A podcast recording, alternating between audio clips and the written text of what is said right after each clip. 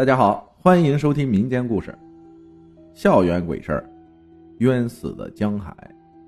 自从上了初中，江海的学习成绩跟不上，父母就对他特别不好，同学也对他冷嘲热讽。有一次上网课，老师正讲的热闹，突然一名同学在底下说了一句脏话，老师也没多想，就用麦克风大声的说：“江海，你无法无天了还？”敢骂老师？看我今天不收拾你！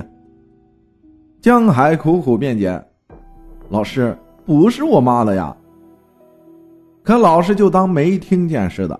其实，老师知道是班里的三好学生王伟骂的。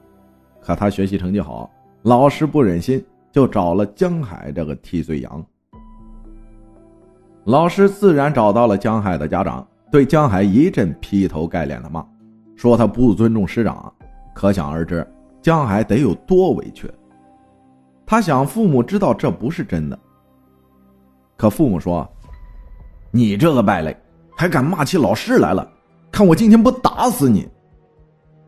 于是江海跪了两个小时的搓衣板，挨了顿猛打，还写了两千字的检讨。可是，江海他不是个坏孩子，他纯洁善良，乐于助人。还有一个精忠报国的理想，对枪械的研究甚至超过了一些大学生。可是能怎么样呢？他的父母和老师认为枪械是害人的，还拿成绩来贬低他、侮辱他。在江海有困难时，他的父母也不闻不问。你给我自己解决，成绩那么差，还好意思找我们？自己解决去。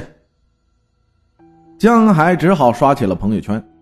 可是朋友竟也侮辱他，说：“看那个替罪羊来了，哎，我跟你说呀，他肯定是学习成绩不好，遭报应了。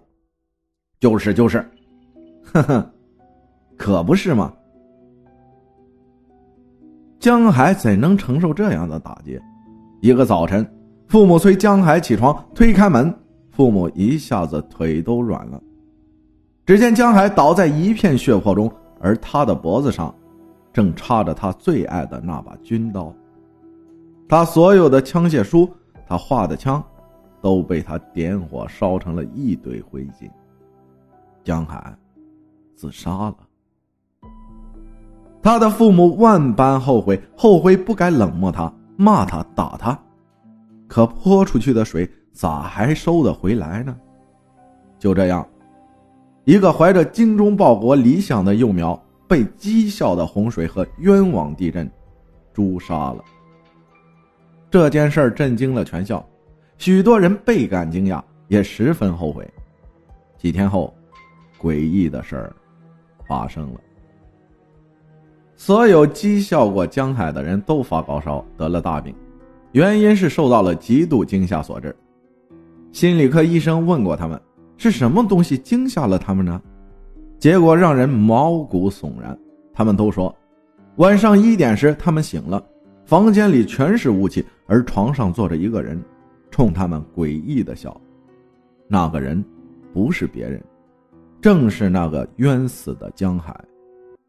过了几天，那个说江海的老师在朋友家做客，因为江海念书的地方比较偏僻，老师住的地方。又在离市中心学校很远的山村里，诡异的事儿也发生在了老师身上。老师告别朋友，准备回家，发现起了雾气，但老师没在意，接着往前走。可本来几分钟就可以走完的路，硬是走了十几分钟。走到半路，老师突然听见一个声音：“老师！”老师连忙向四周望去。可是，没有人啊。老师耸耸肩，接着往前走，又是一声“老师”。可老师一看，还是什么都没有。又过了一段时间，不知什么时候，老师发现自己来到了一片树林里。而就在老师想问问路时，发现一个学生模样的人在远处烧东西。老师便走过去问了一下：“同学。”这是哪儿啊？那人一扭头，不是别人，正是被老师冤死的江海。江海冷冷的说：“老师，你来陪陪我吧。”老师吓得瘫坐在地上，还清清楚楚的看见江海的脖子上有一道刀伤，滴着血，还插着一把军刀。江海不断向前走，不停的说：“老师，你来陪陪我吧。”在走到老师跟前时，老师当场被吓晕了过去。第二天，一个晨跑的人在大花坛里发现了被吓晕的老师，打了幺二零，经抢救，的确是活了，可他已经被活活吓疯了。警察检查现场时，在花坛里发现了一些书灰和一把军刀。这个故事献给老师和家长，请在孩子有困难的时候，不是批评他，而是帮助他；不是站在困难这边打倒孩子，而是站在孩子这边打倒困难。请老师公平对待好学生和学习不好的学生。学习不好的学生需要的不是批评，而是帮助他们。我曾经也是学生，我现在还是学生。